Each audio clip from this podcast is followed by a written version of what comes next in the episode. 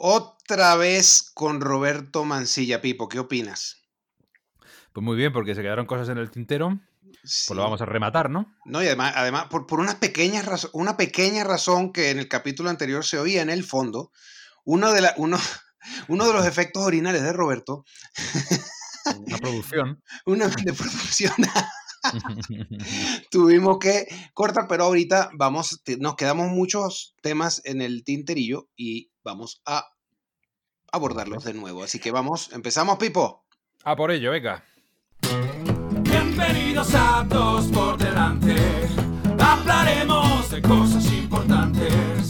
Guarda tu baraja y ponte a escuchar. Y si te aburres, enrócate en largo por el flanco de dama de Tribol. Bien, bien, bien. Pues bueno, retomando algo que se comentó al principio del capítulo anterior, eh, donde Roberto, pues nos decías que en el caso de la carta al bolsillo, pues no veías muy claro si era lícito eh, publicarlo como tal, ¿no? A pesar de haber incluido esos detalles, ¿no? El tema de los créditos y cuándo es lícito o no. Yo a mi juicio creo que es, es muy lícito en ese caso, porque eh, igual me interesaría escucharte, como te voy a escuchar ahora, em, esos detalles, me gustaría verlos en una conferencia, pues igual me gustaría encontrármelos en un libro y, que tiene todo el sentido, ¿no? Eh, otra cosa es no apropiarse lo que, lo que nos de uno, ¿no? Entonces, quiero que me compartas con nosotros un poco tu visión sobre este tema de los créditos, que seguro que le has dado un pensado, ¿no? Dale, sí, sí. Eh, ahora voy a hacer un poquito de trampa, porque claro, luego de que se planteó este tema del eh, de lo de la carta, de la carta de bolsillo y que, eh, claro, me quedé pensando que quizás el tema eh, es muy personal. ¿En qué sentido?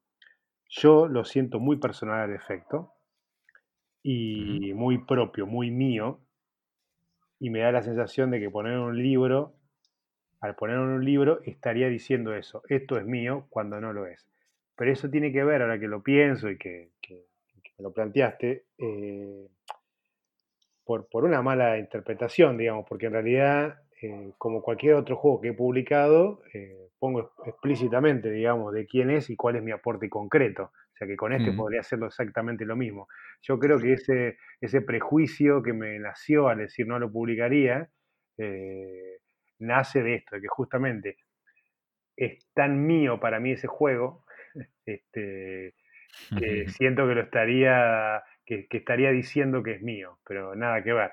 Este, así que hay un sentido de culpabilidad ahí que tienes. totalmente, es como, sí, sí, totalmente. O sea, es, muy, muy, fue muy mía esa respuesta, así que hay un motivo menos de discusión ahora.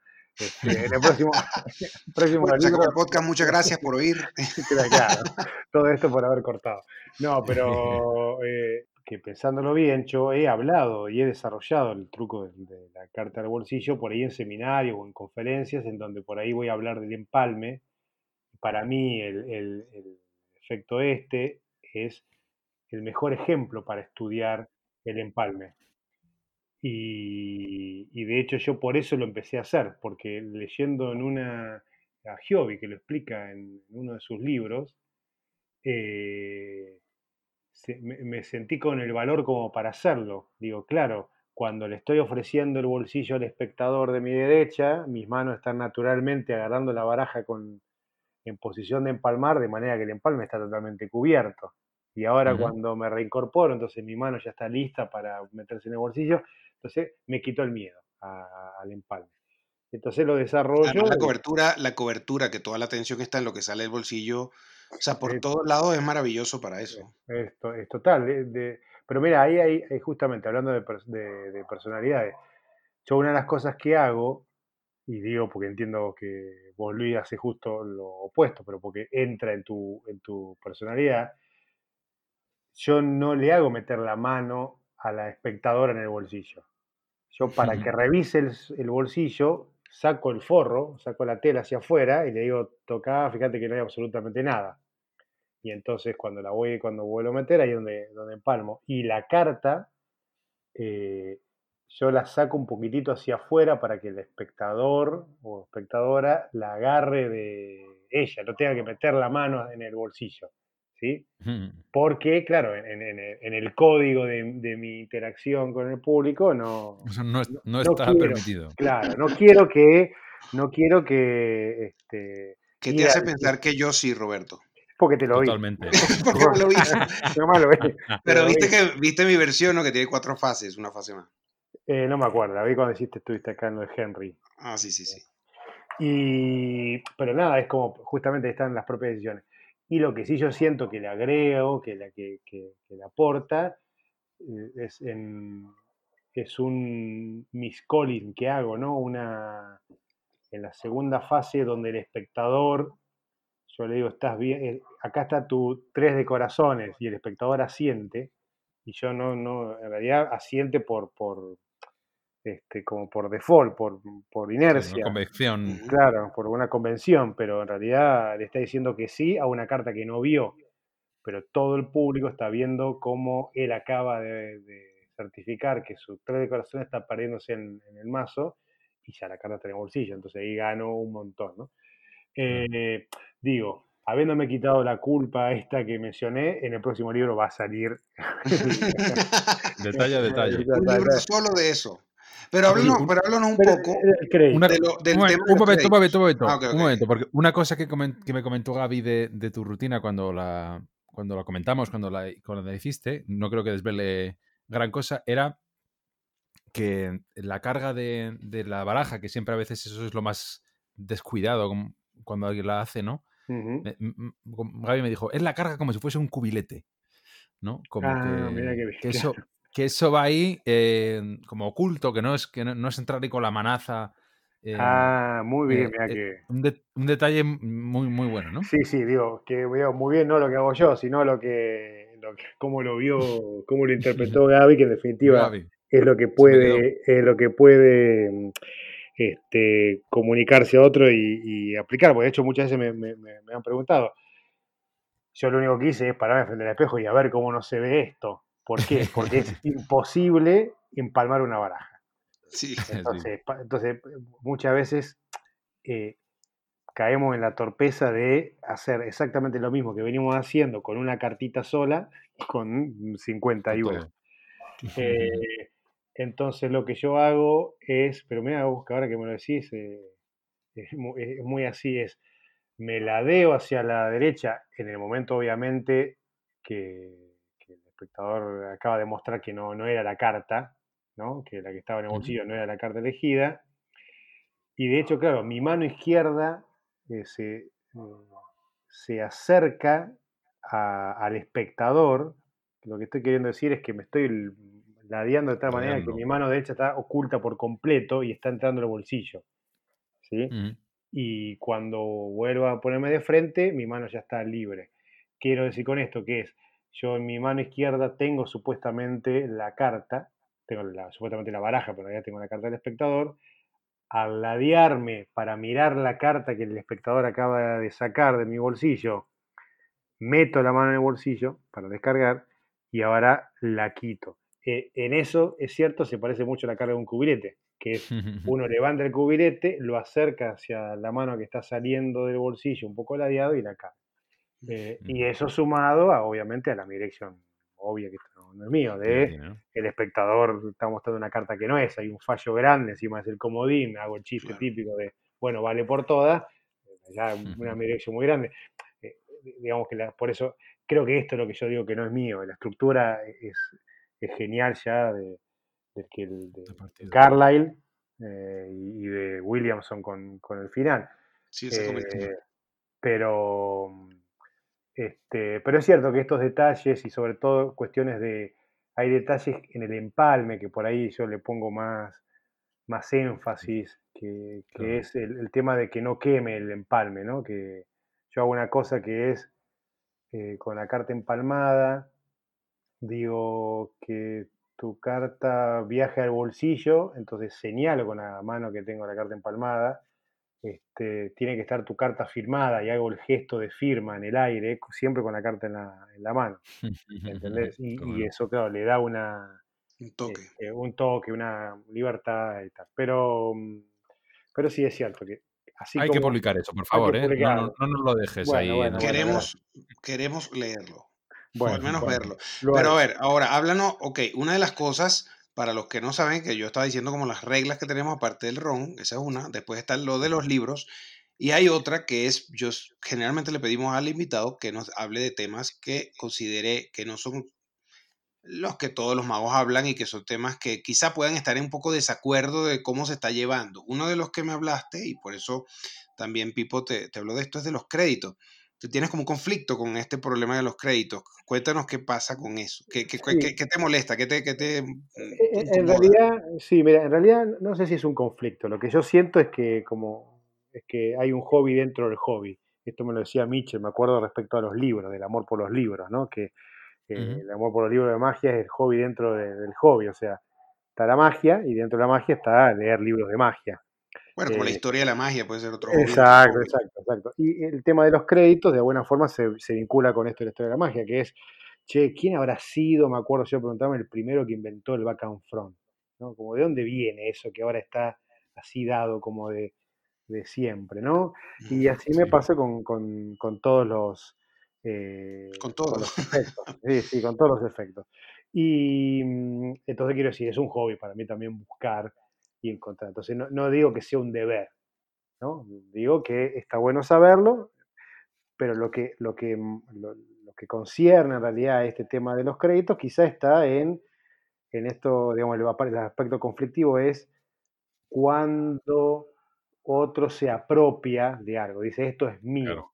¿no? Creo que ahí radica el, el punto. Cuando es mío y cuando por ahí es eh, un aporte, cuando es una variable, cuán- cuándo es una, cuál es la diferencia de una versión y un manejo distinto.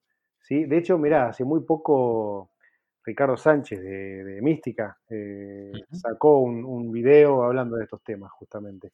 Y porque eh, lo, lo que decíamos por ahí hoy, convengamos que si yo hago, no sé, la, ahí está, la, la carta del bolsillo. Perdón, Pipo, hay que cobrarle a este Ah, royalty sí. por la publicidad. bueno, Ok, vale, sigue, sigue, perdón, Este, perdón. eh, decía que la- si, por ejemplo, viene alguien, ahí está, este es un buen ejemplo, y hace el, el juego tal como lo hago yo de la carta del bolsillo, Ujú. ¿sí? pero me dice, no, pero yo lo hago con una baraja azul. Dice, bueno, pero eso no, no es ningún cambio circunstancial al juego, evidentemente está haciendo mi versión. Entonces ahora viene el conflicto hacia mí, para que no sea del otro. Es, bueno, ¿y qué le hace llamarse, qué hace llamar a esto tu versión? ¿Sí? ¿Por qué no? Porque básicamente es lo de Carlyle y lo de Williamson. Entonces ahí es donde empieza el conflicto, que es a veces irresoluble, pero es eh, que, que es lo que yo, do- donde yo lo que hago es destacar dónde radica mi aporte. Puede ser pequeño o, grande. eh, entonces digo, bueno, obviamente el- la idea genial, el juego sigue siendo de Carlyle, siempre, porque la idea de- del viaje recurrente de las cartas, pero no solamente eso, sino además de el método que, que hay debajo de eso, ¿no? que es, bueno, la primera es un chiste, la segunda ya la cargué, como e- esa estructura metodológica y, y- y de efecto es eh, Francis Carlyle. Entonces, el aporte fundamental que hace David Williamson, que, que por eso se, si uno interpreta esa versión o te interpreta ese efecto, mejor que esa versión, si interpreta ese efecto, tiene que poner el nombre de los dos en los créditos, tipo letra y música. Bueno, acá sería Ujú. Carlyle Williamson. Porque, bueno, no, no, no podemos obviar a Williamson que le, le hace un aporte eh, Increíble. increíble, ¿no? Que, que estaba ahí dado, ¿no? Que, que, por cierto, Tamariz tiene la idea de que no es necesario, ¿no? Que eso es como otra discusión. Eh, y que es interesante como, como, como pensarlo también, como intentarlo. Pero ahora, lo que yo siento que, que puedo aportar y es la razón por la que ahora, habiéndome convencido ustedes, lo podría publicar, es eh, porque hay manejos técnicos, ¿sí? Yo creo, hay, hay eh, Sí, sí, sin de- duda. determinados detalles técnicos y demás que le aportan a, a la dinámica del juego, a la gestión de todo el efecto, de toda la trampa que hay que hacer, etcétera, le aporta algo. Bueno, igual eh, es como el, como el libro de Arada que le gusta, bueno, el, Pipo eh, habla de otro, pero hay uno que tiene la cone y el, bo- el- el Sí, cono y la sí. bola, y básicamente creo que no, no estoy seguro que aporte demasiado, sí debe aportar algo, pero básicamente es ese efecto, pero bueno, es, es Lo que pasa que ahí sí, de eso, ¿no? Está mira, bien. ahí justo diste con un libro que yo prologué, además. Además, exacto. sí, que, es- eh, ¿dónde está el aporte en eso? Pero, pero, Ujú. que hay, pero por eso es, es saber ubicar. El tema es ese, el- que en la magia en realidad solemos ser muy absolutistas. Este, es- Pablo Sanata siempre me dice esto. Los magos siempre decimos, este juego es una mierda o este es el mejor juego del mundo. Pero pará, no, es una mierda. O este mago es una mierda. Este, y, y- y- por ahí lo decimos a este y le estamos perdonando a otro. ¿me ¿Entendés? Como, bueno, entonces es poner las cosas en su lugar. Lo de, lo de, mm, lo de Ricardo, ¿dónde radica el, el- el- el valor? Está bien, el efecto, la creación del efecto es de, de Vernon, ¿no? Por- Sí. y ahora uno puede decir, bueno, pero no, si ya antes se hacía eh, con cubilete, ¿qué es lo que está aportando? Bueno, yo creo que hay cosas que hacen que eso sea Sí, otro claro. juego, ¿no? Entonces, es Vernon. Pero claro, lo que hay de Vernon es muy poquito. Mm. Son tres pases, cuatro pases que están en el libro. Todo el desarrollo metodológico y todo el acto que construyó eh, Ricardo alrededor de, esa, de ese juego, digamos, sin ninguna duda, lo, lo hacen de un valor absoluto. Sigue siendo el cono y la bola. Pero los movimientos de Vernon, digo, pero los movimientos, la, la rutina, todo eso es muy personal. Es como quitarle, porque ahora digo yo, eh, ¿cómo hacemos para no decir la sal de Fred Caps? ¿No? El efecto de la sal, cuando es de Roy Benson. Y Roy Mm. Benson lo hacía exactamente así, como, como accidente, como que no paraba de, de salir la sal y todo eso. Eh, Bueno, Sí. no, es de Benson. ¿Qué, qué le- qué lo, qué- lo hizo? ¿Qué lo hace de Cap? Y que el hijo de puta lo hace como los dioses. que- que se lo apropia, que, que- que eso es lo que a veces pasa. eh, uno se Pero, pero ahí creo que es un, error nuestro de decir que es la sal de Caps, porque yo creo que lo que Caps hizo fue popularizarla, básicamente. claro, no pero- mayor aporte, salvo que su carisma y su todo ese tema, ¿no? Pero que, quiero decir que si quieres aprenderlo, pues no, claro, no vas a Caps. claro. Pero ¿cómo, le, cómo lo sacás a él del medio de la ecuación? ¿no? Es, es como esa, digo, esto es para, para señalar un poco las dificultades que trae hablar de los créditos, porque el- no es solo la, la- la invención del, del coso. Yo me imagino, Pipo, que en, en música debe pasar un poco esto. A mí lo, lo- donde yo siento que donde que hay un componente nuevo para hablar es como en la música sería como el arreglo. Está bien, el tema no lo compusiste vos, pero este arreglo es mío. O sea, lo estás haciendo. Y yo creo que esa parte del arreglo este, es lo que muchas veces se pasa por alto. Bueno, en música también se habla de versiones, ¿no? Igual. Sí, pero la el versión. arreglo- Perdóname. Y, la- y la- la versión básicamente está en el arreglo. eh, eh, Sí, pero más o menos, porque también llamamos versiones a porque yo hago, en realidad la carga la hago de otra manera. Y no es una versión, es un manejo. Como que hay, hay, hay, hay más, hay, hay más confusión en eso. En, en- en el arreglo. no está claro en ningún lado.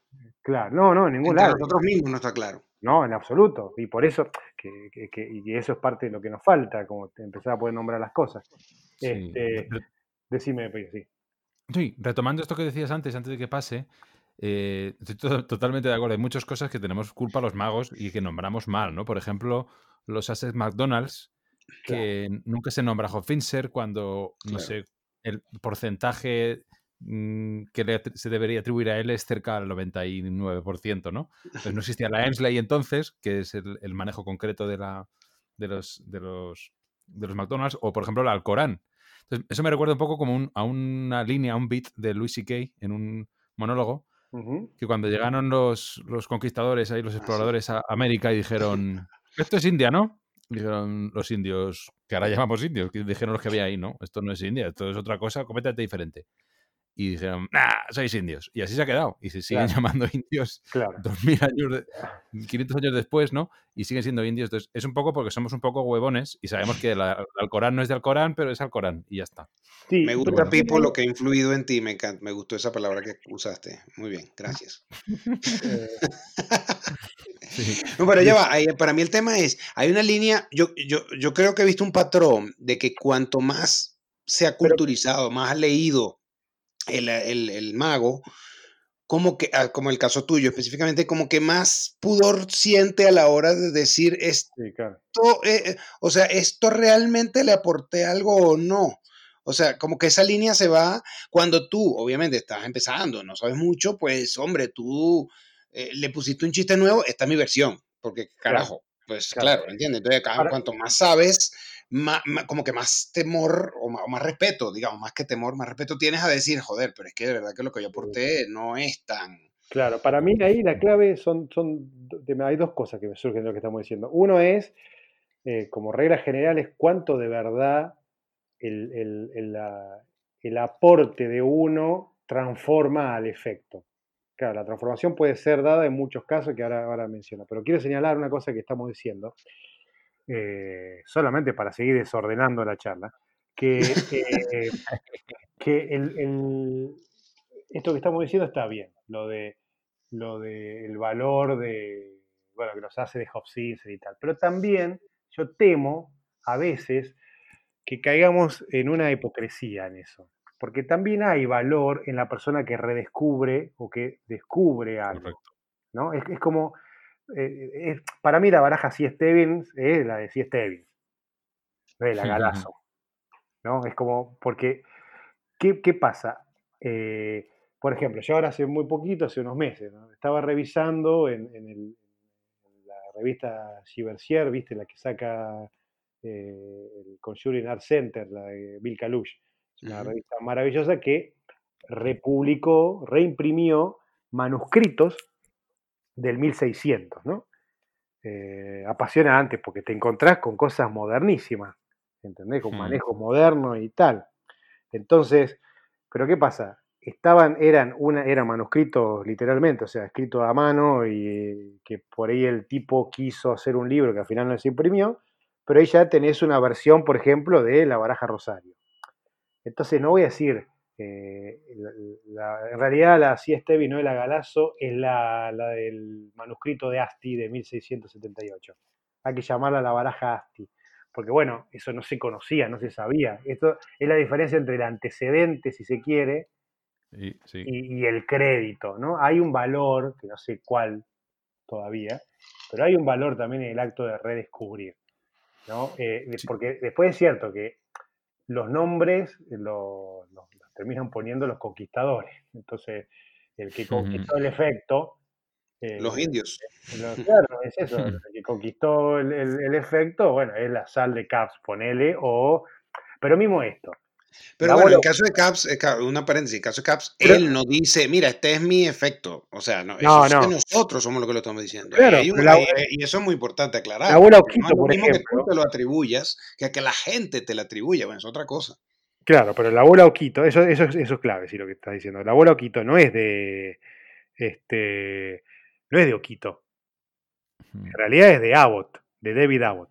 Era un, un, un- Oquito lo vio en la casa de Abbott. Abbott era un. un, eh, ¿Cómo se llama? De estos que desenmascaraban espiritistas, ¿no? Entonces, Sí. eh, dentro de, de los fenómenos espiritistas que había sacado, era una bola que flota.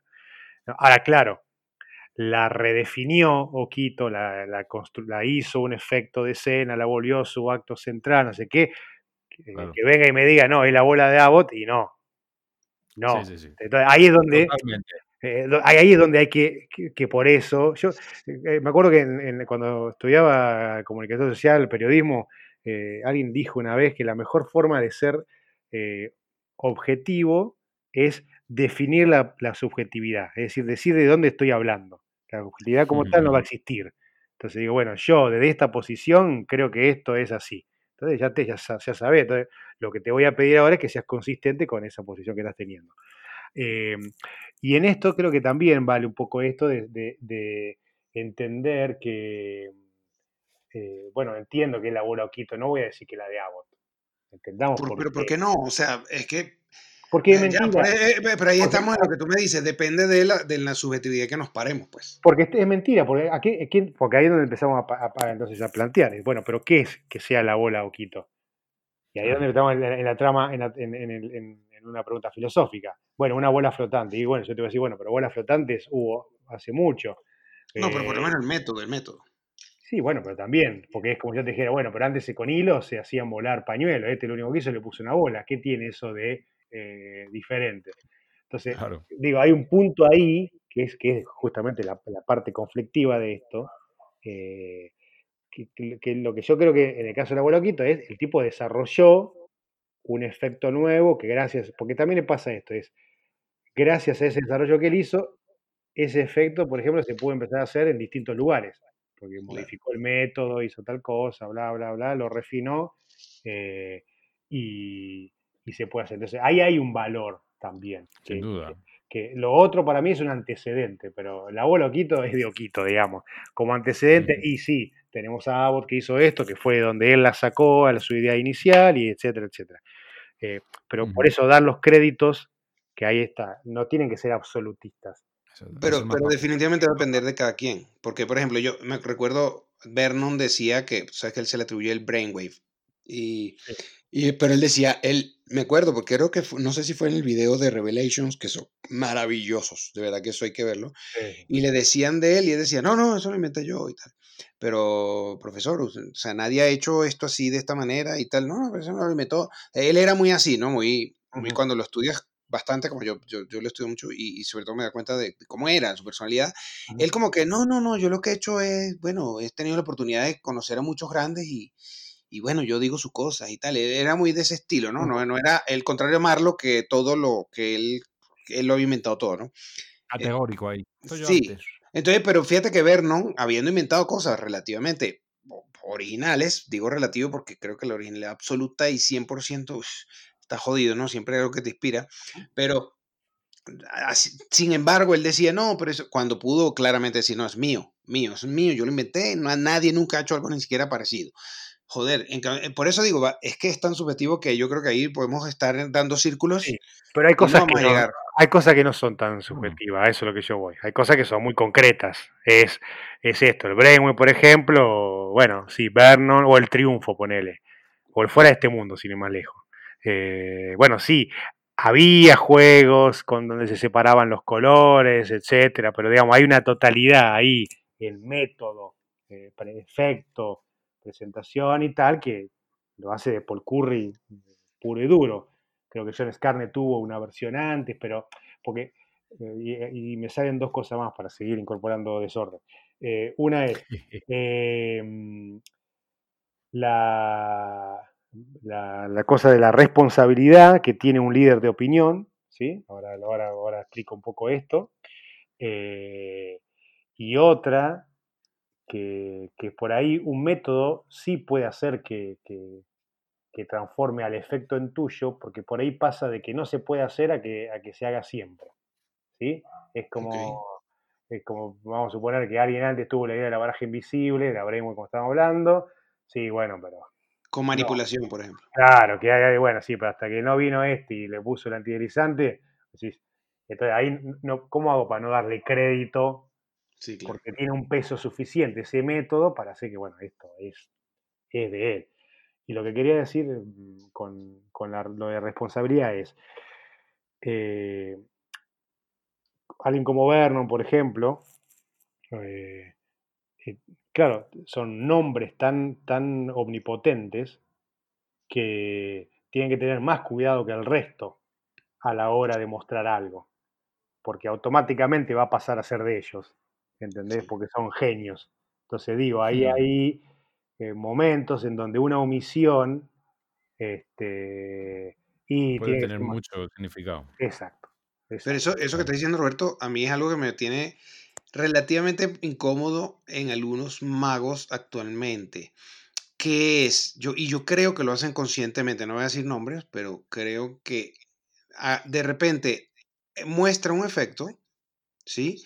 Eh, no dicen, pero es un mago con cierto nombre, no dicen el autor o no dicen de quién es la base, no dicen nada, obviamente me refiero entre magos, no, no, entre sí, el público uno no sí. está diciendo eso. No, no, claro. y, y, de repente, y claro, ¿qué hace el, el mago promedio cuando lo, te lo está diciendo un mago de cierto nivel y no te dice el crédito, entonces tú automáticamente asumes que es de él. Pero claro, si tú le llegas a preguntar, él dice, él te puede decir, yo nunca dije que era mío.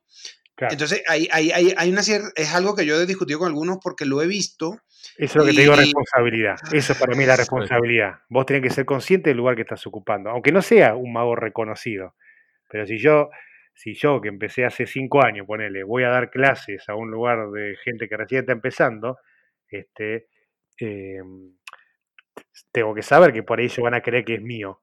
¿Entendés? Como, eh, entonces, tengo esa responsabilidad, porque soy un líder de opinión en ese momento. Entonces, claro, en figuras tan inmensas, inconmensurables como Verno, Juan Tamaré y todo eso, claro, tampoco por no tienen por qué estar este, disculpándose a cada rato, porque, bueno, claro. el problema de disculparse, es dar, no, no, es dar crédito, claro, claro. Entonces, hay, una cosa, hay una cosa que es casi una constante, habrá, hay excepciones, pero que yo lo veo, lo veo en la literatura, por ejemplo, cuando tú lees, depende del, del nivel del mago que estés leyendo y de todo esto, pero casi que se puede decir que es, un, que es directamente proporcional el, nivel del mago con la cantidad de créditos que da. Hay excepciones, sí, pero cuando tú ves un, libro escrito por un mago bastante conocedor, esto está lleno de referencias casi hasta niveles que tú dices, bueno, esta referencia ya ni siquiera la necesitaba, es demasiado. Claro, claro. De hecho, está bien. Bueno, Sí, en, un libro yo solo entiendo que es el sitio de que esté todo eso, ¿no? En una conferencia hay que dar una serie de cosas, pero no puedes estar, si tienes dos horas y puedes dar créditos, te puedes tirar una hora y cuarto dando créditos. No, no, no, tampoco así. pero decir, esta idea es de tal, por ejemplo, nada más, eso. Algo, o sea, es que yo no, yo no concibo decir algo, ah, yo no concibo decir o no decir que, que, que no es mío no, no lo consigo porque no, no, incluso hasta cosas que yo no he encontrado que, que, que, hablo con gente, pues con Juan o con, con Roberto, con quien sea, y le digo, mira, ¿has visto esto? No, ¿has visto esto? No, y todavía me cuesta decir esto es mío porque no tengo la certeza absoluta, porque obviamente pues no todo el mundo sabe todo. Y todavía digo, mira, esto yo creo, coño, hasta que lo he probado 10 años y nadie llegó, digo, o sea, ya puedo decir que es mío, pero, pero, si no digo, mira, yo creo, hasta ahora no lo he visto, no sé, hasta, hasta me cuesta. es la subjetividad que yo decía, que es, que es cuando yo me refería de dónde me estoy parando, decir, miren, lo que esto viene de acá, dice esto, creo que es mío, esto, bla, bla, es como ponerlo, ponerlo en la mesa. No, es, mira, creo. De, ser sincero, e, e, eso, eso es todo. Después, claro, eh, están estos temas de que, lo que hablamos de apropiarse, que es un poco lo que había salido hoy, que es eh, de qué permiso tengo después o no de hacerlo. Y antes de decir esto, quería señalar otro. A veces no es el autor, sino que existen editores de libros tan maravillosos como Stephen Minch, que es el que se encarga de que ese contexto eh, y, que esa y que toda esa parte de créditos aparezca. Muchas veces el, autor por ahí no tiene idea, pero gracias a Stephen Minch que está atrás, lo contextualiza. y tiene la grandeza además de que eh, se lo hace decir al autor, además, ¿no? Entonces, a mí me pasó cuando, claro, le leía un libro de, alguien y digo, che, pero tanto sabía este y yo no sabía, mira vos qué loco. Y claro, era Steve Minch el que estaba Este, pero bueno, lo otro era también lo de la, lo de los, como los permisos de, de hacerlo, ¿no? Este, y, y, y, me acuerdo otra cosa de, para, digo, para disparar lo de los permisos, de algo que decía también Dolina, eh, que era eh, que solo se pueden robar las pequeñas ideas, ¿no? Las grandes ideas no, no, no se roban. Entonces dice como que ah, alguien puede robar eh, la combinación de la camisa con el pantalón, pero la teoría de la, relatividad no te la van a robar. ¿no? Uno, debe procurar encontrar ese tipo de cosas, digamos, y así se van a acabar el, este tipo de problemas. Pero... Una cosa, no se van a acabar nunca porque siempre está Primero, hay dos fenómenos. Uno, la criptonesia, que yo creo que ya lo hablamos en un capítulo, Pipo, ¿sí o no?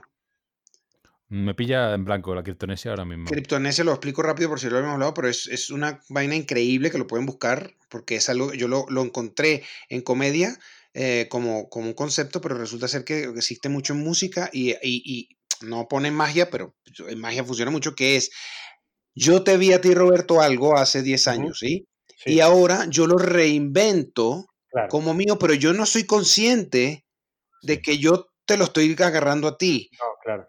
Eso, es- eso, pero eso es una enfermedad, a ver, no es una enfermedad tal que hay que ir al médico y nada, es algo porque todo, a todos nos ha pasado, todo nos ha pasado. Sí, entonces llega, lo invento y, el problema que tiene la criptonesia de grave es que tú me puedes decir, Luis, eso lo dije yo en la conferencia en mm, 2010 en, y tú estabas ahí en primera fila, así que tú, o sea, yo lo sé que tú lo viste y yo, tú me puedes decir lo que tú quieras, tú me pones un video haciéndolo y yo nunca voy a hacer clic. O sea, porque tú sabes que hay cosas que tú dices, ah, coño, ¿verdad? No, nunca voy a hacer clic. O sea, siempre, me vas a tener que mostrar las evidencias como, y yo te voy a decir, bueno, te creeré. Pero, y ese es el problema que tiene la criptonesia. Pero ahora, ¿qué di- y es lo que decía en el artículo que leí, pero lo pueden buscar, es criptonesia. Sí. Es algo cripto de como que te queda grabado en el cerebro, tú no te das cuenta y más adelante como que lo sacas como tuyo, ¿no? Es muy Sí. interesante. Entonces, eh, ahora, y lo que decía el artículo es, ah, pero ¿cómo sabes que el tipo no es un hijo de puta y ya está, no? Sea, Porque yo te puedo sí. decir, no, tú es criptonesia, tú es criptonesia. Ah, bueno, ok. Sí, Tú eres un cabrón. Claro. Sí, claro, digamos, ahora- y. Y, no, y, Ahora- lo- y el otro tema, hablando de esto, para, para decir las dos vertientes que son, pueden ser excepciones, una es la criptonesia y otra es la creación al mismo tiempo. Pues, ah, o sea, mira, ah, que se debe haber, que tiene que haberse dado que tú en una parte del mundo y yo en otra parte del mundo creamos cosas muy similares sin ni siquiera conocernos y tal, y bueno, de quién es, no sé, bueno, ahí hay que verlo, ¿no? Eso es como el, como el tilt y el, y el deep illusion de, de Vernon y Marlowe. unos, ¿Qué pasó aquí? No sabemos. Bueno, No, claro, claro. Pero ahí, ahí también por eso, y esto ya hablando muy siempre, que, que en realidad el tema de los créditos es bien específicamente el mundo de los magos. eh, es. no, y de la música y de la comedia mucho también. Claro, ¿eh? pero no, no, claro, pero quiero decir por, por esto que, eh, que es un problema que nos atañe como a, a los protagonistas de- de- del gremio. Digamos que para, para, para afuera esto no, no, no tiene mucho Ah, sentido. no, no. Pero eh, yo a veces lo que señalaba también de las de las eh, de los créditos es como el tema de, de la hipocresía que, que suele haber, cuando, que puede haber, cuando no sé, alguien te dice, bueno, pero esto está en tal lugar. Y te dice, sí, pero lo estás haciendo porque me lo viste hacer a mí, no porque lo leí Es- de es- este es-. Eso es clave, eso. Eh, Uy, eso- pero eso es muy jodido. Uy, yo he sufrido de eso demasiado. Claro, pero claro, y, y- y entonces, obviamente, eh, digamos, el, el- el- Claro, y tú no puedes No, refutarlo porque tienes no que decir, a- es verdad, es un- eh, eh, sí, es verdad, no es mío. no vas a ganar, no vas a ganar ningún juicio. Pero, pero esto, tío, ya esto tiene que ver con, lo, con, con la persona, digamos. Con la con- moral de cada con quien. la moral, claro, o sea, no, no, no, no es algo que se pueda o no se pueda hacer.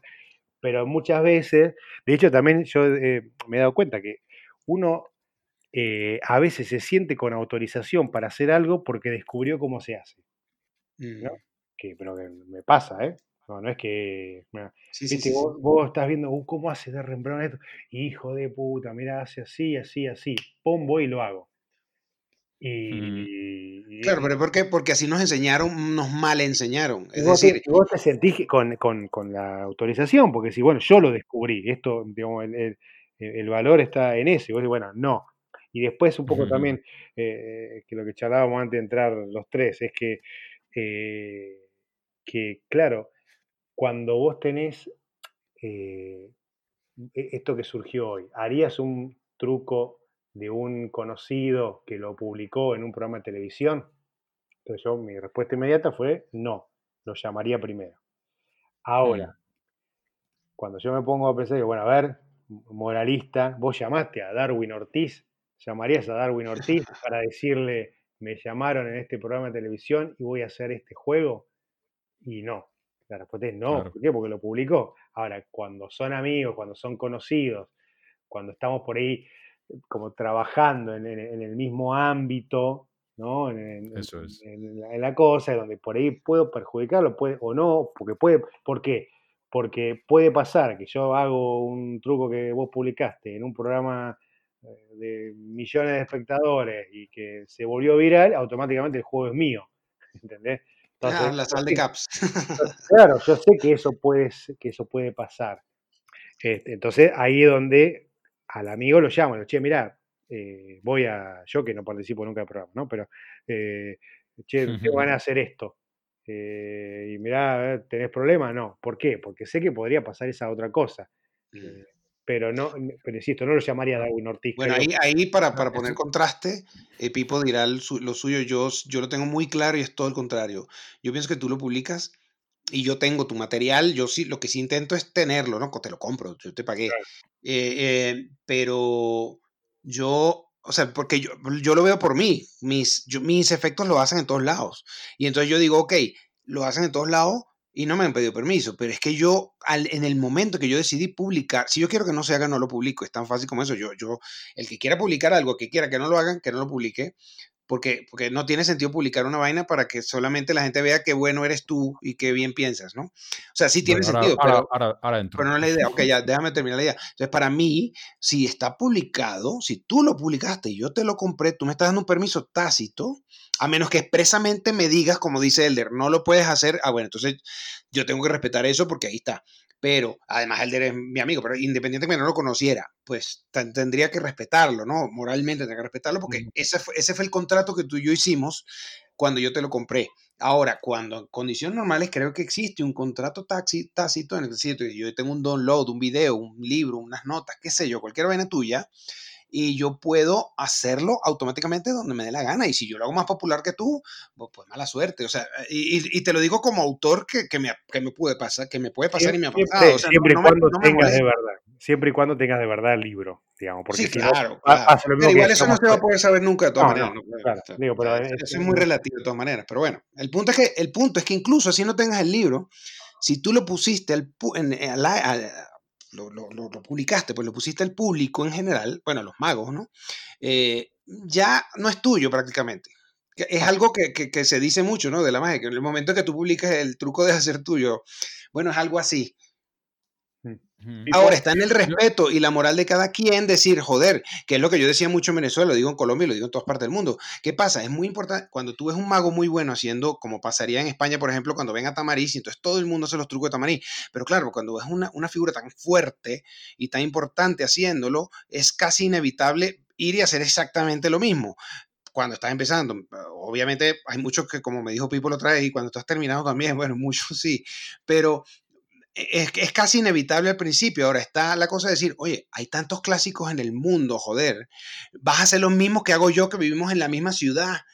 Coño, no, me, no, no hagas exactamente lo mismo que yo, pero, eh, pero también entiendo que cuando ves en vivo el, la potencia que tiene ver es, eh, cómo funciona en vivo y decir, joder, yo tengo que hacer esto, no es lo mismo que verla en un video o leerla en un libro, ¿no? Entonces ahí es donde está el, no lo justifico, pero tampoco lo puedo condenar. ¿Cómo puedo, cómo puedo condenar yo eso si, estás, si, ese libro, lo que tú dijiste, Roberto, ah, bueno, yo lo hago y yo lo hago igual, sí, pero igual no es tuyo, así que yo lo puedo hacer porque me da la gana, con joder. Eh, ahí es donde está un poquito el sentido común, más que ni siquiera la moral, porque es que no, no, no, sé ni siquiera si es inmoral. Hmm, a mí me parece que el, diablo está en los detalles y, y, ahí no es lo mismo, ¿no? Eh, pues lo que decía no es lo mismo. me parece muy pobre que vas a un tío, ves un show y dices, has hecho el, el show cup. Pregunta uno, ¿eso está publicado? Sí. Bueno, pues entonces ya lo puedo hacer mañana. ni, lo, ni lo has comprado tú, lo ha descubierto otro, te lo ha descubierto otro tío. Y eso es un, juego muy popular, pero hay, hay otros que no son tan populares y, hay que reconocer un valor a quien lo ha, quien lo ha descubierto y que lo ha encontrado, ¿no? Ese tesoro, ¿no? Eh, yo estoy, no estoy de acuerdo que cuando uno publica una cosa, aunque sea el consenso en la sociedad, en, el mundo mágico, ¿no?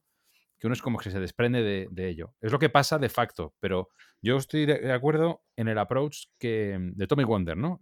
Cuando él publica sus dos tomos, que el tío publica hasta el último detalle, hasta cómo fabricarse eh, la cajita con las dimensiones exactas de la carta en la caja, todo al máximo detalle. Y al principio te dice, mira, esto no está para que tú hagas esto.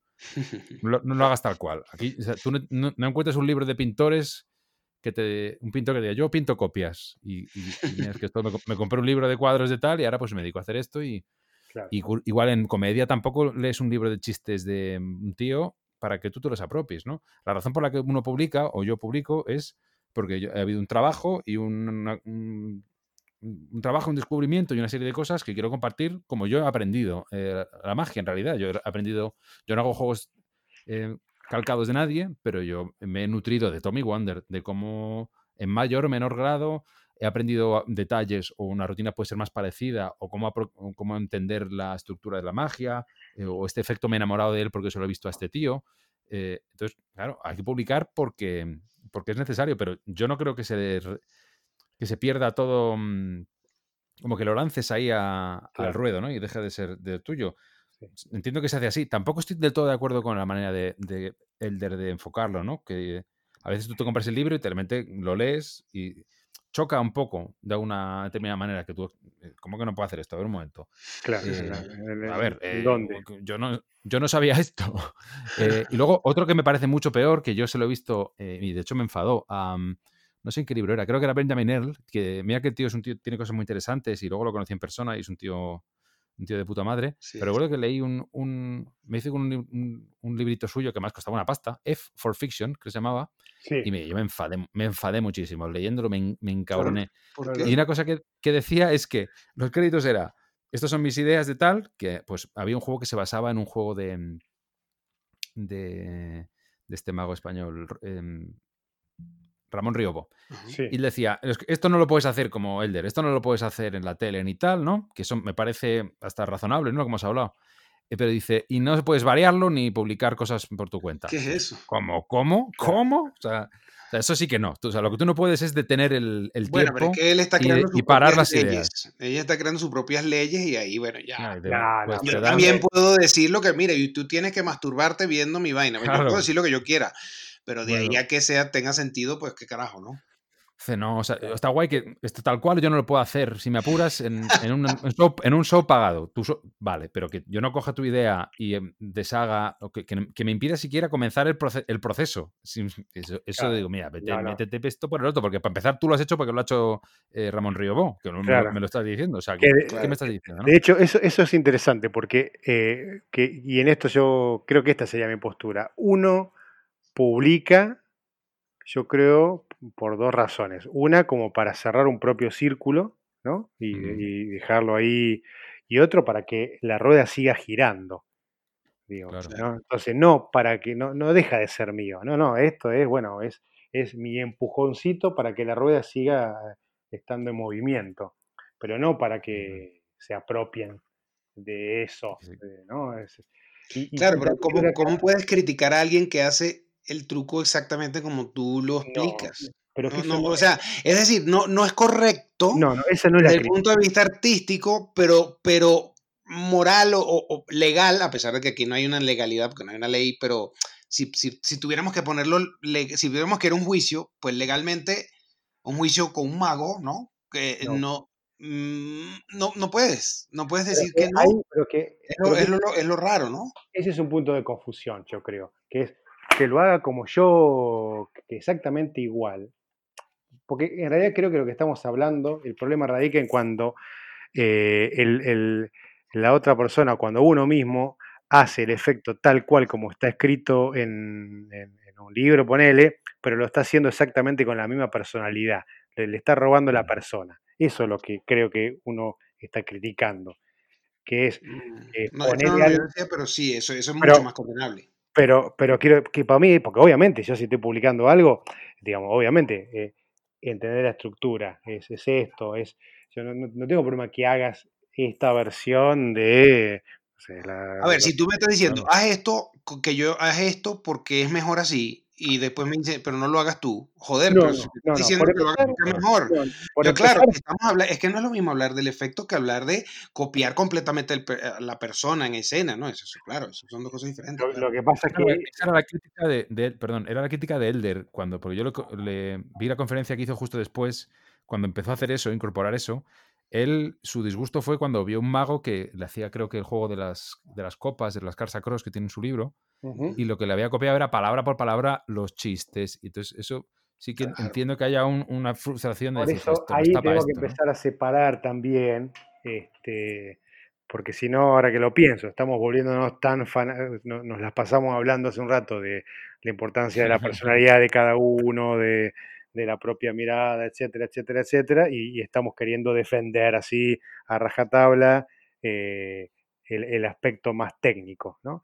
Entonces, yo creo que, por lo menos a mí lo que me pasa es que si yo veo a alguien que haga, que hace un juego exactamente tal como está publicado, me parece que está muy bien, porque, digamos, con, con los detalles y todo eso, pero tiene que pasar algo, y es que, eh, que tiene que estar tu propia personalidad ahí, no tu propia misión, pero es tiene que estar eh, a- a- ajustado a, a vos.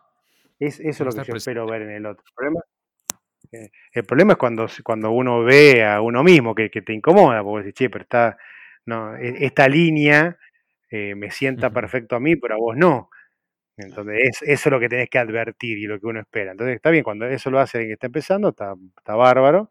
Bueno, Eh, hay que hacerlo, ¿no? Es que no tiene alternativa, casi. tenés, claro, eh, eh, ahora, pero uno espera otra cosa. Esto me hace acordar a algo que, eh, que yo siempre digo de la magia para magos, ¿no?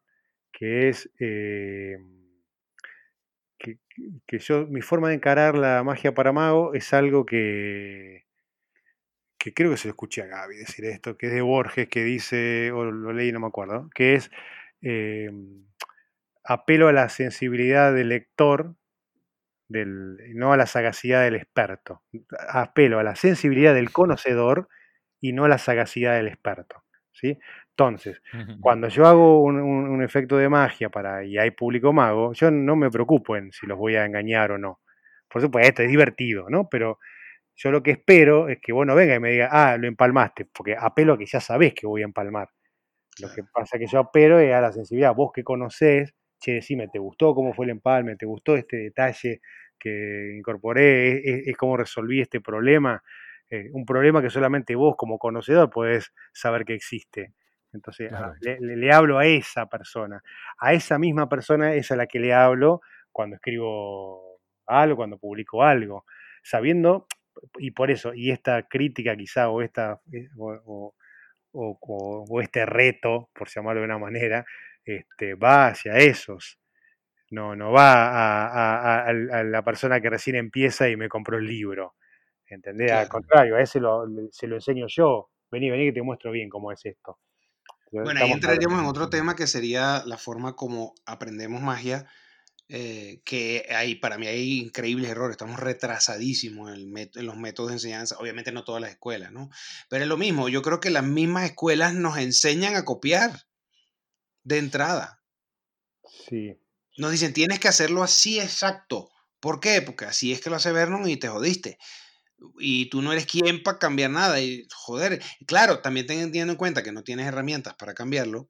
Es mejor que lo hagas como Vernon, ¿no? Pero, por lo menos al inicio. Pero, pero, pero no hay un paso más allá que diga, ok, ahora, eh, ok, ahora empieza a aportar, ¿no? Ahora empieza a ver qué, qué, qué puedes decirnos tú. Entonces ahí estaríamos en otro tema que sería, pues, que, que yo es, es que es la largo, de la magia, ¿no? Es que da para largo, porque ahí también lo- el, el problema es que tenemos que saber eh, mm, eh, a, a ver a quién le estamos pidiendo estas cosas, ¿no? Porque si yo me paro a alguien eh, en una clase, ponele, en un instituto, y estoy diciendo, no, porque uno tiene que encontrar su propia voz, su propia no sé qué, y ser un artista, no sé qué, estoy siendo un desubicado. Porque hay ahí gente que lo que quiere es pasar el rato, distraerse, aprender unos trucos para hacerle a nieto, este, etcétera. Yo no, no- ¿qué- qué?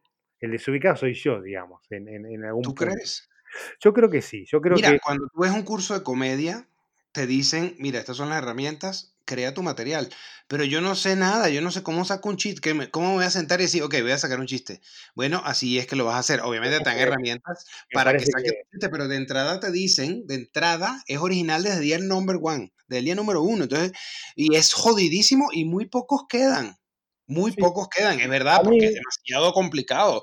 mí Pero lo que queda es, fíjate la diferencia que hay entre comedia y magia. Para mí, yo siempre lo he dicho y muchos me lo critican, pero para mí está mucho más avanzado conceptualmente y, artísticamente y en todos los sentidos. Obviamente eso no quiere decir que no hay magos extraordinarios que están por arriba de ningún otro comediante, pero digo en- a nivel medio, a nivel, a nivel del promedio, me parece que la magia y que, el, que la comedia está mucho más avanzada y es justamente porque te exigen originalidades del día número uno. Y si tú tener una puta herramienta, nunca haber hecho un chiste en tu vida, es jodido.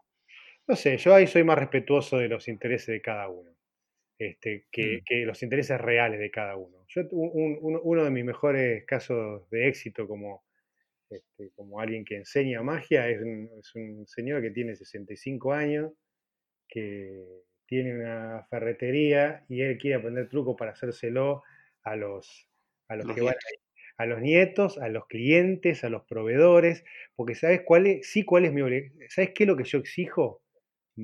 No le exijo originalidad y artistez, le, origi- Respeto. le- le respeto, respeto. Ni siquiera, le- ni siquiera les exijo amor, porque eso no se exige. Yo a lo sumo tengo que ser el, el- el que los contagie, el que les haga ver lo hermoso que es hacer esto de esta forma y no de esta otra forma. Ahí es donde está mi responsabilidad, me parece. Después, si él lo quiere usar para entretener a alguien y otra cosa, no le voy a exigir a él, no, no, la EMS dice así, así, el método tal, no me joda, ense- enseñar de una manera que lo- es mi responsabilidad, no de él. Yo que sé más que él, tengo que encontrar la forma de que él pueda hacerlo a eso en sus circunstancias. Ahora, si él va a hacer esto que aprendió para hacer atrás del mostrador en un teatro para mil personas, no. Pero si no, yo no soy quien para decirle al otro lo que tiene que hacer. Si no estamos en este lugar de, no, no, vos no podés hacer esto. A mí, déjame que yo decida lo que quiero hacer con, con esto. Porque, ¿por, qué, ¿Por qué vengo a aprender magia? De hecho, eh, si, si alguien quiere, porque no, con esto voy a conseguir mujeres, no sé qué, bueno, dale, yo qué sé. Intentalo. Te- te- te- no, pero Porque, Ujú. pero digo, si- siento que eh, yo no, le, no soy quien para exigir al otro que sea un artista. En absoluto. es imposible, no vas a poder. Eh, Pero no, no, no. Pero, Ni, pero- ni que quieras. yo lo que, lo que yo tengo que hacerle para mí, por respeto y por amor que yo tengo hacia la magia, yo lo que espero es, que, es contagiarle a esa persona, este, que, que él pueda ver, vislumbrar, hacerle vislumbrar a él que no sabe dónde está la belleza de por qué eh, la idea de Vernon esta es mejor que la que él aprendió eh, leyendo un libro malo. Y cuando a esa persona, me como me pasa con él, dice, ah, claro, lo que se estás usando la baraja, eh, la baraja mnemónica, el tipo saca una carta, cortaste y que lo hace brutamente y mira cuál es la de abajo, ¿no? Entonces vos decís, che, pero mira, fíjate que si lo haces cuando estás guardando en el estuche esto, el tipo ahí entendió la magia, entendió la belleza de la magia. Pero, pero, eh, Ujú. pero esa es mi responsabilidad. Y después para que la use para lo que quiera. Eh, eh, eh, ah, porque, porque me ha pasado que, que tengo este discurso de la, la- la profundidad, la artistez, eh, las pelotas. Antes que nada, diría Marpín, es un oficio, ¿no? Es, eh, es una fe, bajémonos del lo pedestal, hablamos en el, lo hablamos en el yo, bajémonos, yo- yo- todo esto que yo dijimos, una teoría, pero lo hablamos después. todo lo que dijimos esto del simbolismo, todo, buenísimo. Ahora, eh, dale, hace bien esto. eh, y- Está buenísimo como nos vamos bien profundo y después decimos, esto es una pelotudez. para mí, Pero eso es lo bonito de esto, está muy bien. Si no es tomarlo Pero- demasiado en serio, ¿no? Es cierto. Estoy de acuerdo. Pero hay una cosa, por ejemplo, para rebatir a, a- a Luis, que no es comparable la ¿Qué he magia y la, comedia. Muchas cosas, pero no, no- no voy a, no voy a cubrirlo todo en esta intervención. Solo Pero una. la- una. el proceso de aprendizaje de la magia y de la comedia tiene sus eh, cosas en común y cosas divergentes, ¿no? Tú la comedia no se la estropeas a nadie contándole un chiste, de, pues este chiste no lo puedes contar. eh, en la magia tú, eh, si no le, le- le imprimes, como dice Roberto, un respeto a las herramientas, que tiene que ser por, por necesidad progresivo. Tú en, un- en la primera clase le cuentas a un tío lo que es el doble leaf y le has jodido la mitad de la magia. El faro y ya se retira al día siguiente. Eh, pero será fastidiado, ¿no? Porque le tienes que dar el valor eh, que tiene cada cosa, ¿no? Eh, a la carta mm, a la, a la carta guía. Se pueden hacer milagros con Claro, eso. claro. Si tú, como desde el punto de vista del, del que enseña, no eres capaz de transmitir eso, eres una ruina, ¿no? En el caso de la comedia, eh, un, un tío un- no, no tiene tanta capacidad de estropearte. La tiene. Un, un mal profesor te puede hacer odiar cualquier Sí, cualquier tema, ¿no? Pero con la magia es todavía más sensible porque se lo puedes fastidiar y esa mirada que ha perdido de la inocencia y, el- y el- lo que podía haber, esa experiencia que es la que tiene que vivir toda su vida, como dice Gaby, ¿no?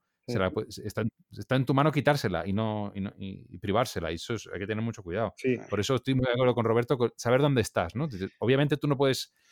si- son, son dos cosas. Tienes que saber dónde estás y eh, pe- pedirle lo que los mínimos que le puedes pedir a alguien o, o- o no hacer ese evento, ¿no? Pero si tú estás hablando de un, un- un instituto para gente joven que no es necesariamente o tiene un interés muy alto en la magia, pues tienes que tener un discurso, pero también sin caer en la condescendencia. Eh, yo siempre también me, me inspiro en, en Gaby, que él siempre dice, tú no sabes quién está al otro lado escuchando, ¿no? Puede ser el siguiente CAPS.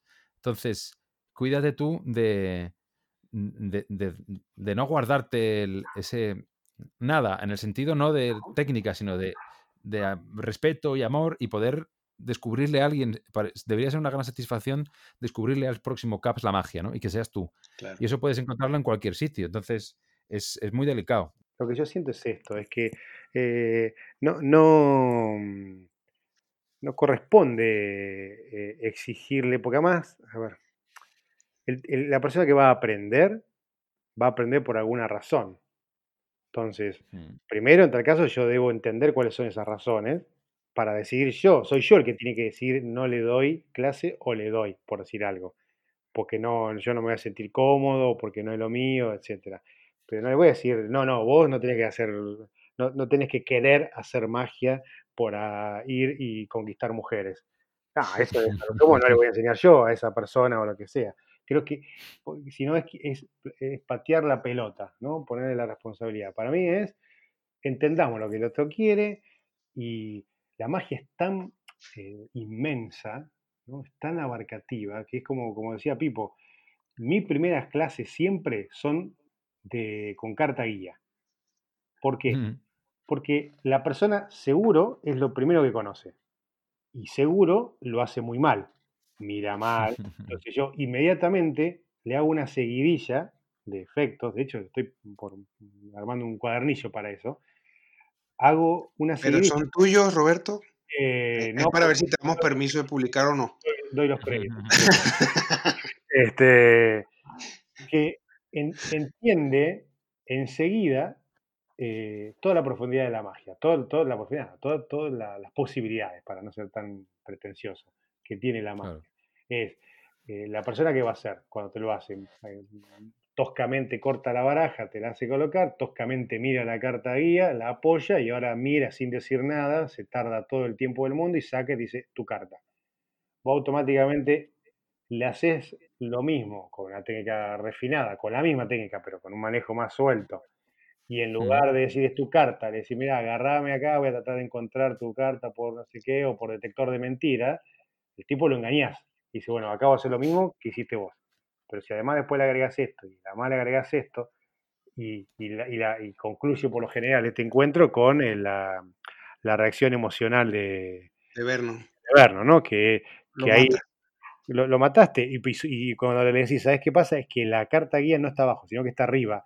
Ahí entendió, ahí entendió cómo un simple paso modifica todo y, Claro. y, y lo que yo siempre digo, parece un, un discurso de venta, pero es, para mí es muy importante enseñar buena magia, o lo que entiendo como buena magia, porque ahí ganamos todo. Gano yo porque a mí me gusta enseñar eso, me gusta hablar de la magia que me gusta, eh, de que considero buena. El- el- la persona que está del otro lado va a estar contenta de aprender eh, el, el fuera de este mundo, ¿sí? En algún momento de su cosa. Y los espectadores también van a estar contentos de ver buena magia. Entonces, Claro. esa es como nuestra, nuestra responsabilidad. Después está claro, es, y por eso está la dificultad, cómo y en qué momento le doy tal cosa. Si le enseño el doble leaf al principio y lo cagué. Claro. No, no, no, va, va a sentirse incapacitado. Y, y- y yo así le estoy acotando, le, le estoy cerrando el camino de, de- de- o la puerta de entrada a un mundo que es infinito, que tiene millones de cosas por las que él puede entrar. Que, que Claro, y sean- después, y bueno. después le enseñan la carta guía, que, porque eh, justo curiosamente yo tengo una clase, cuando doy clases de puntuales de magia también, de- hay una de carta guía, y es increíble como lo hago, curiosamente yo generalmente hago los efectos y después los explico, pero aquí hago un efecto y lo explico, después hago otro y lo explico y le digo, use la misma técnica.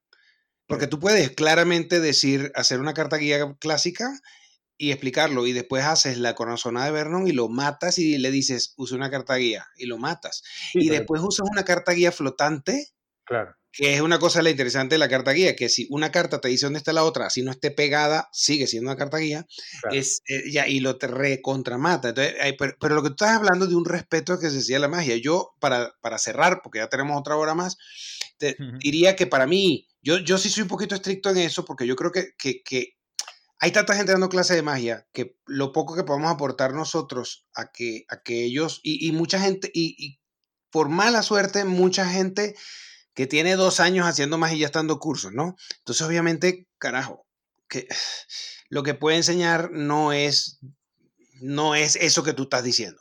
No es ese respeto, porque él mismo no lo tiene. Entonces, ¿qué carajo va a respetar? Entonces, ahí viene el para mí. Yo diría, oye, yo sí pondría unas normas, que obviamente son normas que, que, la va a agarrar quien le dé la gana, pero yo sí diría, oye, vamos a suponer que qué bonito sería que yo te diga, ok, mira, esta es la corazona de Vernon, pero no me lo presentes así. Usa el método, porque tú no tienes herramientas para cambiarme el método. Porque fíjate que cuando yo digo lo de la comedia, el método de enseñanza de la comedia, obviamente es diferente, porque la comedia es diferente que, que, que, que, que la magia, pero mucho, ¿no? Entonces, no, no, para mí se, asemeja- se asemejan mucho, pero en, en el fondo son bastante diferentes. Entonces, bueno, ok, no se puede enseñar igual, pero ¿qué tal? Yo creo que todo el mundo tiene derecho o tiene la capacidad de pensar un poquito y que tú, y que tú por lo menos le pongas como regla decir, ok, no me lo puedes presentar como nada que tú has visto. Hazme el truco igual, pero no me lo presentes como nada que yo he visto. Yo creo que eso cualquier persona de inteligencia promedia puede lograrlo. Que después tú lo guíes y te lo presente como una mierda y le digas, no, mira, si dices eso, la gente va a entender esto y entonces vas a hacer un paréntesis y contraste y vas a hacer esto mal. Bueno, ok, ahí tú lo guías, pero que es lo mismo que pasa en comedia. La gente te viene con un chiste de mierda y tú le dices, mira, si haces esto no va a funcionar por esto y esto. Pero dejar que, dejar un, de- o sea, no cortar la creatividad de entrada, es a lo que yo me refiero Sí, y que yo creo que me parece un que- aporte importante. me da la sensación de que si a mí yo voy a aprender, no sé, a tocar el piano y me dice, mira, te enseño esto, este temita básico que más o menos te acaba, y ahora no, pero no me lo presenta así, así tráemelo con un arreglo propio. Pero es diferente. Porque la comedia tiene una capa, que es la música tiene que sonar así, tú tienes que aprender las herramientas así. Pero la comedia, la, la, la, la magia tiene dos cosas, que tiene el método y después la presentación. Y, bueno, y para mí tiene muchas más capas, pero de entrada tendría esas dos. Entonces yo, yo creo que en, en, en es así como, como hemos hablado varias veces y me dicen, no, es que hacer un chiste es más fácil que un truco. Claro, porque no es lo mismo los mecanismos que utilizan para engañar el cerebro de una persona que para hacer reír. Es mucho más fácil, por eso comediantes pueden hacer shows y chistes y sacar chistes cada, todas las semanas y uno no puede hacer esa vaina todas las semanas, es muy difícil, porque uno está atado de alguna manera a ciertos métodos, pero la parte de la presentación sí es muy libre. Yo creo que ahí sí pudiéramos... ahí, ahí voy, a, voy a plantear algo que da, da para otra cosa. Yo creo que ahí está subestimando eh, el, el- la- el valor de la presentación. ¿Qué quiero decir? Subestimando. Sí, sí, porque yo creo que lo estamos suponiendo como algo totalmente externo, como voy al mercado y compro 200 gramos de presentación, como que eso es lo que se busca por afuera del método y de una construcción de un truco de magia. Creo que ese es, es como, eh, digo, e- e- es el, el- el mal de Ascaño, por llamarlo de una forma que no es de Ascaño justamente. Ascaño dividió muy bien la vida interna de la vida externa y nosotros como magos la seguimos pensando y trabajando por separado. Y para mí eso es un error. Y por eso hace que yo no pueda decirle al tipo, eh, de- de- que le, no, siento que no le puedo exigir al tipo, tráeme una presentación eh, original a esto, no la hagas como él, porque va atado a un montón de otras cosas que esa Mm. persona tiene que poder desarmar primero para, para poder volver a construir y hacer algo que sea orgánico, porque si no, para mí una presentación nueva no es hacer la carta del bolsillo con chiste distinto, eso es otra cosa. Para mí una presentación nueva es, yo, digamos, después de pensar mucho y, tratar de encontrar una definición, que por eso digo que podemos estar muchísimo, para mí la presentación es eh, el punto de vista materializado, ¿sí? Es decir, tiene que haber una visión eh, mía, que no quiere decir que sea original, quiere decir que es yo decido alumbrar de todas las, de todas las opciones posibles que hay para trabajar este juego, esto. Cuando decido esto, el mejor método para eso va a ser esto, el coso va a ser esto, pero entonces es, quiero decir con esto, el método, la trampa, está, eh, a ver, lo, lo típico, no es lo mismo forzar una carta o una baraja con todas cartas iguales que usando el, el, Sleep Force, ¿no? Ah, Mm. dicen otras cosas, entonces no me puede dar lo mismo a usar una que otra. ¿Qué pasa? Si yo le exijo una presentación distinta, por ejemplo, el dilema de Cassandra de, de Guy Hollywood, ¿no? Todo el proceso eh, no da lo mismo hacerlo con, un forza- con el Sleep Cat o con el forzaje en cruz que con otro forzaje donde realmente se vive la libertad de elección. ¿Entendés lo que quiero decir? Entonces no, no, no, no, no, está despegado uno de otro. Si yo te enseño el, el mito de Cassandra, el dilema de Cassandra, eh, te estoy enseñando más que una presentación a una predicción abierta. Eh, a eso es lo que yo digo. E- esa es la complejidad que tiene la magia para mí. Pero tú me estás hablando de un, de un efecto sumamente complejo. Ahora, no, vamos a suponer, uno está hablando de una carta guía. Yo pienso que cuando uno está empezando, uno puede darle la libertad. Yo, yo, el, mi- el ejemplo que tú pones, 200 pesos de presentación, lo pongo igual yo y creo que muchos más. Es el senti- es, es- igual que me pasa con mis directions. No, ah, eso yo lo cubro con un chiste. No, joder. O sea, tiene que ser, todo tiene que ser orgánico con lo que está pasando. Yo estoy totalmente de acuerdo con lo que tú estás diciendo. El tema es que empezando con efectos más simples, ¿por qué no? Se le puede dar una pequeña libertad, a lo mejor habría que estudiar caso por caso, pero ¿por qué no darle una pequeña... Ah, que no va a ser la facilidad que, que tiene la magia, la maldita bendición que yo le llamo, que es que te lo aprendes hoy y lo haces mañana. No, no va a ser. Pero qué, qué bonito sería enseñarle a la gente que no es así la magia, independientemente que quieras hacerle un truco a tus Sí, pero eso no tiene que ser simultáneo, no, tiene que ser de una. Simul- Primero esa tienes que hacerlo simultáneo. Para mí, no, Tienes que mí enseñarle una cosa y tienes que decir, o bueno, tiene no, tiene no, pero ese problema. simultáneo. Ese es el problema. Yo lo que hago es, primero se tiene que sacar el miedo a ser descubierto esa persona. Claro. Entonces, che, eh, dale, dale, hacelo así, tal cual como te lo enseñé yo, hacelo. Y ahora cuando ganó confianza, bueno, a ver, che, ¿y qué te gusta? A ver, ¿por qué no lo presentás vos con esto que, que- que me decís que te Pero ¿no te parece que es ponérselo muy fácil? Es decir, eh, yo creo que esa parte puede ser nuestro error. No. Es decir, mira, tú crees que en comedia es fácil, primero tienes que sacarte el miedo escénico, después tienes que sacar el miedo al ridículo, después tienes que sacar el miedo, tienes que sacarte, y sin embargo tienes que hacerlo, ¿qué carajo? O sea, yo no puedo decirle a la gente, por, por mie- porque la gente se quite un miedo, no puedo decirle, no, míralo exactamente así para que te quites el miedo. Es ponérselo muy fácil para mí.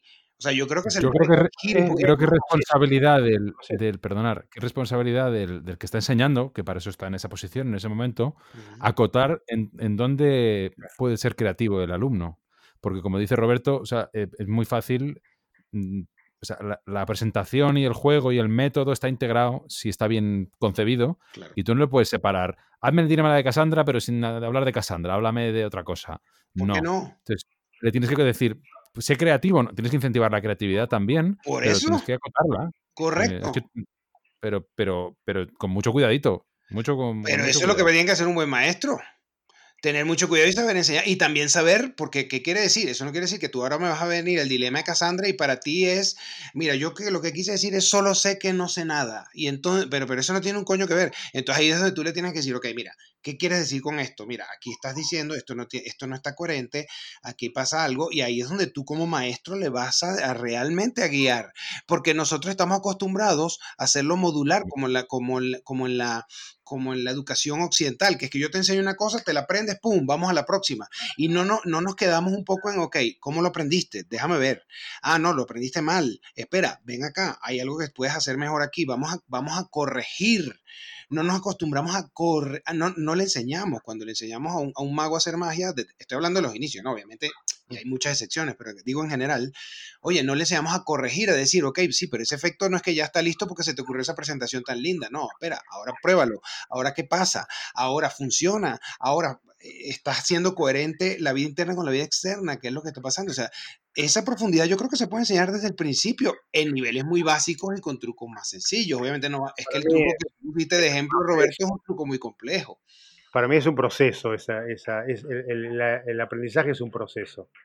No, no me vas a sacar mejor porque me mandás al Madison Square Garden con un micrófono y dale, hacete. Es- Eso, es lo que, eso, es lo, eso es lo que yo siento que no.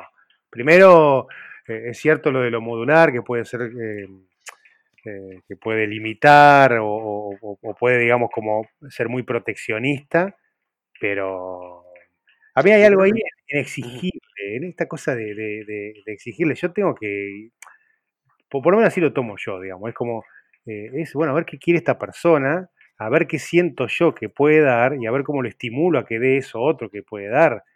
Pero es que tu Pero caso es muy particular porque tú das clases particulares. Pero no es el caso general de la mayoría de las escuelas de magia, que son bueno, clases ahí, colectivas. claro, pero ahí es donde, en tal caso, muestro un amplio abanico de opciones. Por eso, muy Entonces, bien. para que, porque, claro, pero que, pero porque si, si no, ahí sí está haciendo cu- cuadrados, ¿entendés? Entonces va a tener uno que va a estar por Mm. afuera y otro. Y, y quizás algo que vos podés incorporar es, che, bueno, a ver, eh, ¿qué te gusta? A ver, mm, ¿qué te gusta hacer a vos? Esto, además de magia, esto, esto, esto, esto. Correcto. Pero, pero digo, es eso, es individualizar un Ese, poco pero eso tú, pero, tú, pero tú crees que así se hace generalmente. No, no, no. no Ah, yo- ahí está no, el asunto. Yo no, yo o sea, yo no estoy criticando a- a- yo no estoy criticando a ti específicamente, estoy no, criticando al sistema en general. Pero es que hay que ir a lo concreto, ¿no? Es muy fácil criticar lo general. Claro. Por eso. Como, como lo enseña Roberto, como mm, nos gusta enseñarlo a nosotros. Sí, pero gran Eh, parte del problema que tenemos y de, la- de, la- de lo, de lo que vemos como la magia no, no evoluciona y de todo lo que hemos estado criticando de magia durante estos dos capítulos ha sido justamente en gran parte medida de que la enseñanza es tan rara, y tan, pero, pero sí hay, hay cosas que tienen en común, por ejemplo, ese facilismo que le damos a la gente de, mira, agarra este truco, enséñalo y va y hazlo así, tal cual, sin, sin, sin exigirle un poquito más al- al- a la persona como para que él mismo no solo que te lo vea a ti, sino que él mismo entienda, joder, esto no está fácil, joder, esto requiere que yo le meta un poco de coco, no, no, no simplemente, ay, me lo dieron y ya lo hice. Eso yo creo que es gran parte del mal y de, y de todo lo que hemos estado criticando en casi todo el podcast, ¿no? Entonces, para mí, la, la enseñanza de la magia es un gran problema. Bueno, de hecho, es una, de las- mal. una de las cosas que tenemos aquí, de otro tema, pero ya está bueno. No me jodas, no, No. me jodas otro tema, a esa altura de la película. Bueno, Roberto, vamos, vamos cerrando. ¿Qué, qué nos, Vamos a qué- qué cerrar, quiere venga. decir para cerrar? Eh, que tengo razón en lo que Eso es. Qué Yo estoy de acuerdo con él. Claro, ¿qué es esto de que, de que para cerrar? Y no, no, no, no, nada. No. me parece que, que es un tema interesante. Sí. Para dejar un poco en claro el, el, eh, mi, mi- mi postura, eh, porque me ha pasado, digamos, es- he estado en lugares en donde yo me he puesto así, en que la magia es un arte y no sé qué, y lo que terminó pasando es que al que no le importaba una mierda la magia, este, seguía yendo a clase y al que le importaba de verdad, no mm, dejó de ir porque no se sentía a la altura, porque yo le estaba pidiendo un montón de cosas que él no se sentía capaz. Entonces, había en eso, hay en eso un, un- un- un gran problema. Y sobre todo cuando uno no, cuando, cuando uno no puede individualizar, como en el caso de, de la clase personal. Pero si yo me paro en un lugar, en una escuela, no sé qué, y el mensaje es ese de esa manera tan tajante, lo más probable es que el que, el que realmente está preparado para ir por el camino que nosotros quisiéramos que vaya, se dé, por esto mismo que vos dijiste hoy, el que más sabe es el que más le va a costar decir esto es mío. Y el otro lo, lo- hace la, la Emley y eh, se le ocurrió la Emley y dice que es una técnica suya. Entonces, eh, corremos ese riesgo con una metodología que sea tan eh, eh, exigente, digamos, como me, parece. Creo que, lo que hace falta es más empatía. ¿no? Si, y si estoy dando clase, ¿por qué estoy dando clase? ¿Hay algo de vocación? ¿Es pura necesidad? Este, eh, etcétera, etcétera. Una vez más pasa por cada uno. Es- eso es lo que yo siento. Este, a mí me gusta dar clases más allá de que es una fuente de ingreso y me gusta asesorar porque es una fuente de ingreso, porque me encanta hablar de magia, me encanta estar pensando en magia, en, resolver mm, problemas. Entonces eso es lo que me mueve principalmente. Eh, y, y- y lo que me mueve también, y, y lo que yo siento que es mi objetivo, donde yo voy a poder ser un buen profesor, es si le, le di las herramientas al otro para lograr lo que estaba buscando. Simplemente, yo no, no voy a, creo que esa es mi manera de defender la magia o de cuidar la magia en lo que a mí me toca. Por lo menos mostrarle que existen otras cosas, ¿sí? que hay un amplio abanico de, opciones, de que seguramente una de esas opciones va a ir, eh, va, a congeniar con lo que él está buscando, y entonces eh, eh, creo que sin expulsarlo, este, lo voy a estar estimulando a que busque algo que por ello no le puedo estar dando. Es como, es, es como esa mi, mi- mi sensación. Eso por lo menos lo que, lo que busco a, a la hora de enseñar. Es eh, contagiar o por lo menos mostrar la, eh, lo maravillosa que puede ser la magia. Eh, eso es para mí lo principal. Cuando el aunque, aunque yo haga una magia que al otro no le guste, pero ay, ahí el tipo siente que che, acá hay algo. Just- no está lo mío, pero a ver, siendo tan profunda que encuentre. ¿no? Pues olé. Mm, Parece una- una- un humilde propósito, pero no lo es a mi juicio en absoluto. además tengo que decir que conozco varios alumnos de Roberto y aman, lo aman a muerte y, y, eh, y han crecido y he visto su crecimiento por ser un Roberto. Así que indudablemente mm, el Bueno. método que tú estás, sea el que, que estás utilizando, es maravilloso. Así que no hay que decir nada. Eh, Gracias. Bueno, muchachos, Pues gracias. un, un Y gusto charlar con, disculpe, con todos vosotros. disculpa también a los oyentes que tanto Los monólogo. oyentes no se enterarán de esto. Acuérdate que existe la edición, Roberto. Ah, perfecto. Bueno, gracias chicos, ¿eh? un placer. Un-. Un abrazo fuerte a todos. Chao. Chao, chao. Abrazo, chao. Hasta aquí llegó dos por delante. Un capítulo muy interesante. Compártelo con todos tus amigos. Si no lo haces. Si llegaste hasta aquí, te perdonamos sin compartir.